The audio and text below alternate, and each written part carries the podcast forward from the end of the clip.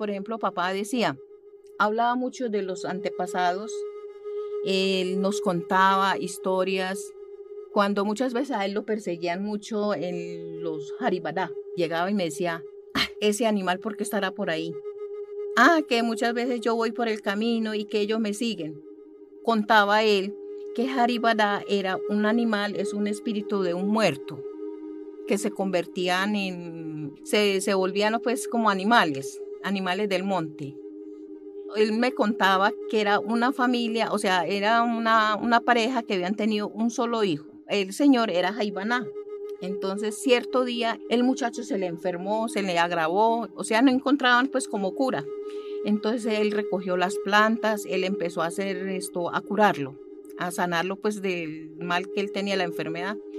Cuando los espíritus le decían a él, porque cuando uno se sienta a curar a un paciente, ellos le, hablan o entre las medios de las plantas ellos empiezan como a manifestarse, a decirle cosas a uno, mire, por ejemplo, esto, mm, o sea, le vienen como a prevenirle a uno lo que, lo que está pasando y lo que va a pasar con el paciente.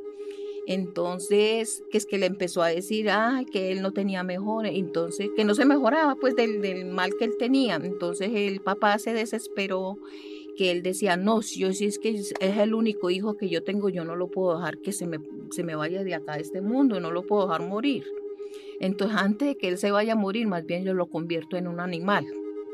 Él empezó a hablarle con esa fuerza y con todas esas energías, con los, con los espíritus, que no, que no lo dejaran partir de este mundo. Entonces, ya cuando ya ellos mm, lo tenían arropado como en una cobija entre en el piso con plantas y toda esa cosa, cuando se dieron de cuenta fue que ya él empezó a, que a voltearse las manos de para atrás, los pies de para atrás, se convirtió en un animal y cuando él mismo se quitó la, cobija o con lo que lo tenían arropado, él estaba convertido en un Juan que empezó eso a correr por todo lado. Entonces de esos que ellos es un man y, y todavía creo que se sigue una, un paciente, un embera o un indígena, lo entierra en tierra y si viene de esa descendencia, pues que es esa como esa familia, que se puede salir los espíritus y se pueden convertir de, en, muanes o haribadá que le dicen.